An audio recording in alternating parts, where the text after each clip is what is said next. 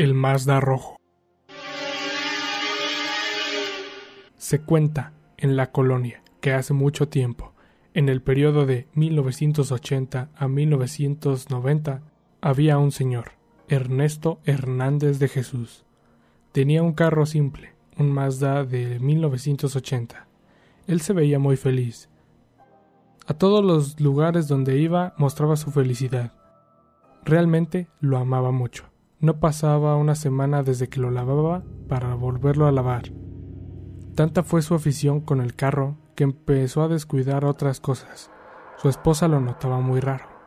Ya no pasaba tanto tiempo en casa. Y lo poco que estaba lo hacía para comer o dormir. Pero en la mañana se paraba y se iba con el carro. Su paradero no era sorpresa. Se iba a manejar simplemente o al mecánico que a pesar de que no tenía nada el carro, se lo llevaba ahí para que lo revisaran.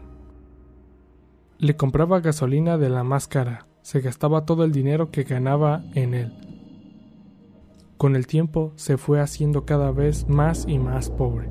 Su mujer se lo hacía saber. Hubo semanas en las que no podían comer bien por falta de dinero, pero el carro, como nuevo, llantas nuevas cada poco, y no se gastaban mucho porque lo cuidaba demasiado. Lentamente, su esposa se fue enojando cada vez más y más, hasta que un día no aguantó más y le dijo Voy a vender el carro, porque nos está llevando a la pobreza. Yo ya no sé quién eres, te has convertido en una persona muy diferente. El señor, muy pero muy enojado, le dijo que jamás vendería el carro. Lo amaba más que a ella, había metido más tiempo y dinero al carro que a su esposa, y no tenía miedo de dejar a la mujer de su vida por ese carro. Hubo muchos gritos y enojos. Se rumoraba que hubo golpes, pero lo que todos escucharon fue un ruido muy fuerte, como si se hubiera partido por la mitad un pedazo de acero gigante. En la pelea de ellos dos, Ernesto dijo, prefiero morir antes de seguir contigo y deshacerme de este carro. Y el sonido de antes fue un gran aviso de lo que pasaría. El carro de más de una tonelada se había soltado de su soporte. El carro resbaló y la esposa salió corriendo, pero el señor se quedó ahí, tratando de que no cayera. Así que empujó y empujó, pero no podía. De la nada se rompe la segunda base. Y él ya sabía que era imposible levantar el carro.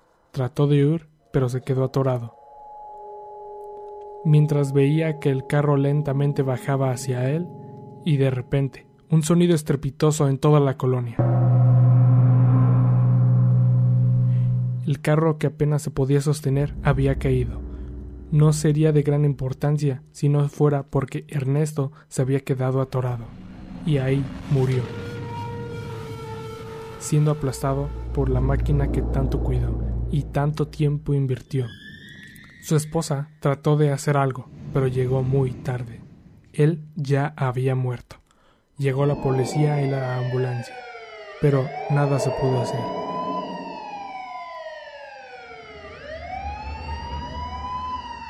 Pero el carro, a pesar de que cayó dos metros de alto, parecía nuevo. No le había pasado nada. Su esposa simplemente recordó lo que le dijo y ya no sentía nada por él. Vendió el carro e intentó hacer su vida relativamente normal. Y Ernesto no solo murió y fue olvidado, sino lo que más quería y por lo que hizo mucho daño a la gente terminó en manos de otra persona. Al tiempo, revisaron el accidente. No parecía como si fuera ahí sido un accidente normal. Los cables estaban cortados pero no cortados por algún error, parecían cortados por unas pinzas.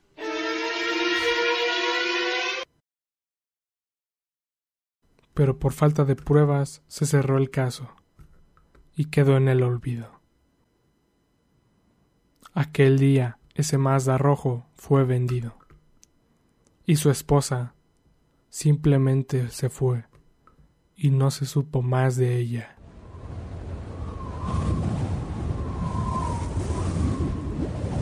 Hasta que un día apareció muerto.